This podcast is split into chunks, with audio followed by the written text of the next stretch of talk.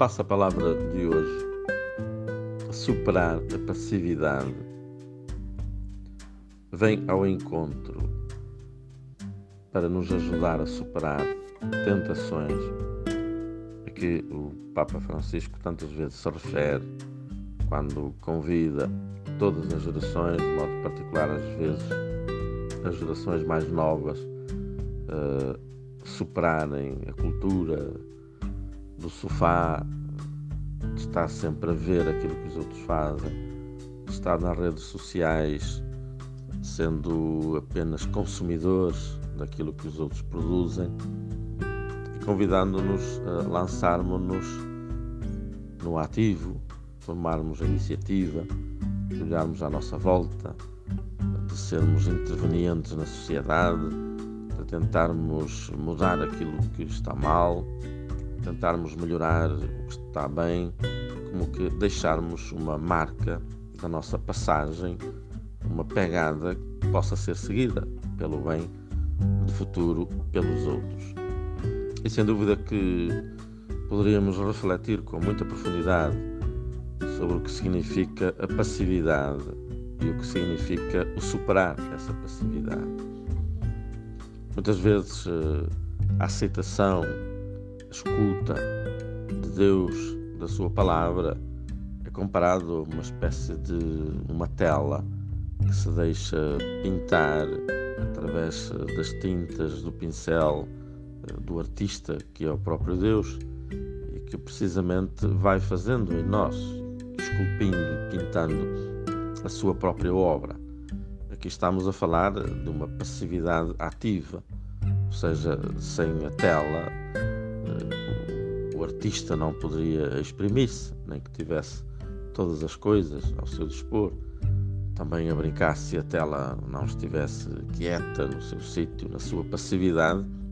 nunca nasceria uma obra perfeita. Mas aquilo que se entende, suponho, nesta proposta de palavra para passarmos para vivermos, para encarnarmos, superarmos a passividade, é precisamente para deixarmos de ser mornos, como dizia o Evangelho, nem frios nem quentes, mas enfim, deixarmos ir correndo o tempo, deixando que os outros sejam líderes, muitas vezes para o mal. Se olharmos um pouco também para a liturgia de hoje, há um convite não ao ativismo, mas a sermos protagonistas sabendo interpretar aquilo que está ao nosso lado, por isso mesmo exigindo esforço, atenção, aquilo que o Concílio Vaticano II chamou os sinais dos tempos e saber ler os sinais dos tempos. Jesus criticou precisamente os do seu tempo quando lhes dizia: humanamente vós sabeis interpretar os tempos, eh, próprio decorrer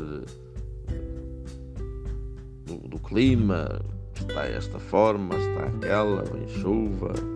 vem sol, vai estar melhor, vai estar, vai estar pior. E depois dizia: Sabeis discernir o aspecto da terra e do céu e não sabeis discernir o tempo presente. Temos tantas coisas hoje pela frente nas quais temos de, de intervir, de estar à frente, de sermos protagonistas, de arrastarmos, de sermos exemplo, de, de procurarmos fazer com que as pessoas sigam o caminho proposto pelo Evangelho, por Jesus Cristo. E estamos agora nesta caminhada para a Jornada Mundial da Juventude e é necessário também deixarmos que os jovens não sejam apenas passivos, ou seja, não sejam só receptores das nossas iniciativas, das nossas ideias, das nossas propostas, mas que realmente consigamos que eles, olhando à sua volta, vendo as necessidades, deste mundo, quer no seu campo juvenil, quer a todos os níveis, desde o campo ecológico até à, à paz ou à guerra, ou até à escola, ao bullying, a tudo isso, que saibam realmente ler estes sinais e que se interpelem perguntando-se o que é que eu posso fazer, como é que eu me posso empenhar para ser um condutor no sentido positivo e protagonista de uma sociedade melhor já no hoje e para o amanhã. Por isso Jesus depois continuava: Então, enquanto estás ainda a caminho, tenta de fazer alguma coisa, para que não sejas depois vítima daquilo que porventura os outros estão a realizar a organizar ou a projetar. Neste sentido, também sabemos que o movimento Chocolados, liderado, fundado e liderado por Chiara Lubick, eh,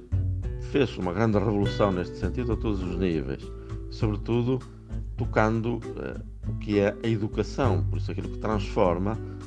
para o bem ou para o mal, como educação ou deseducação, as gerações desde sempre, de modo particular quando elas são mais modeladas, os adolescentes e os jovens e assim por diante. E por isso recordaram quando atribuíram uma, um doutoramento honoris causa, concretamente em relação eh, à educação que ela promoveu através dos seus escritos, da sua presença, das suas eh, palestras, e dizendo que as crianças e os adolescentes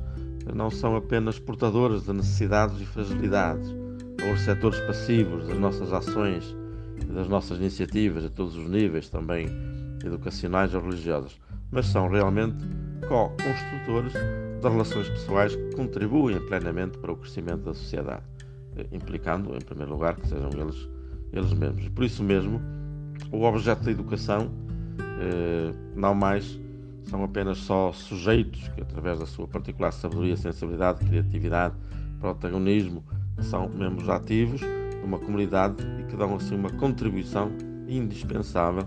para o desenvolvimento quer do território, quer de, da humanidade, quer da sociedade que vive à sua volta. E por isso não apenas construtores de si mesmos, mas também transformadores ativos daquilo que está à sua volta em todos os sentidos. E com